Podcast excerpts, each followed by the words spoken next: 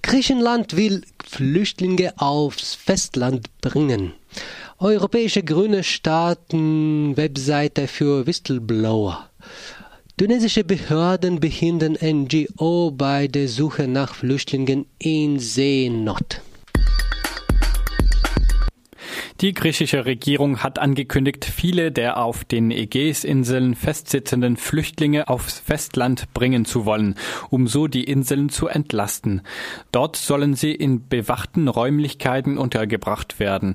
Dies erklärte der stellvertretende Außenminister Nikos Xidakis am heutigen Mittwoch. Das Flüchtlingsabkommen der EU mit der Türkei sieht eigentlich vor, die neu ankommenden Menschen auf den Ägäisinseln festzuhalten, um sie an der Weiterreise zu hindern und in die Türkei abschieben zu können. Im Gegenzug sollen andere Flüchtlinge aus der Türkei direkt in die EU geschickt werden. So sollen bis zu 72.000 Menschen in die EU einreisen können. In den letzten Wochen hatte es immer wieder Unruhen auf den griechischen Inseln gegeben. Auf Lesbos brannte sogar ein Teil des Flüchtlings Flüchtlingslagers ab, nachdem dort, vermutlich von den Flüchtlingen selbst, ein Feuer gelegt worden war. Xidakis machte für die Unruhen auch die EU verantwortlich, die sich zu wenig um eine Umverteilung und um die Situation der Flüchtlinge in Griechenland kümmere.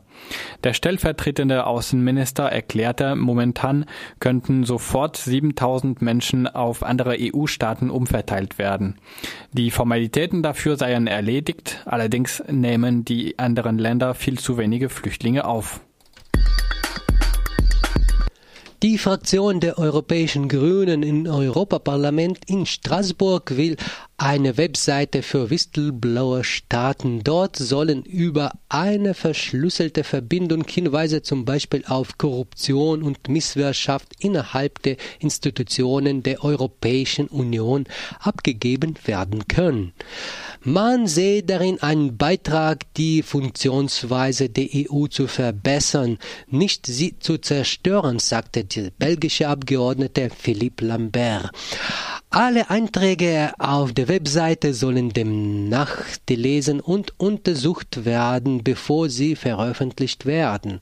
Die Informationen bleiben dabei anonym. Die Idee sei es, aufzudecken, was für die Öffentlichkeit relevant sei, so der belgische Abgeordnete Bart Staes. Mit dem Start der Webseite ist auch die Forderung nach einem besseren Schutz für Whistleblower in der EU verbunden. Die Regeln in den einzelnen EU-Staaten sind extrem unterschiedlich. Die EU müsse die Gesetzgebung hier vereinheitlichen und zu transparent fördern, so die Forderung der europäischen Grünen. Nach Angaben von Sea-Watch, einer NGO, die aus Flugzeugen Flüchtlingsboote in Seenot aufspürt, verhindern die tunesischen Behörden den Einsatz der Flugzeuge. Vermutlich aus politischen Motiven, so Ruben Neugebauer von Sea-Watch, werde der NGO die Flugerlaubnis verweigert.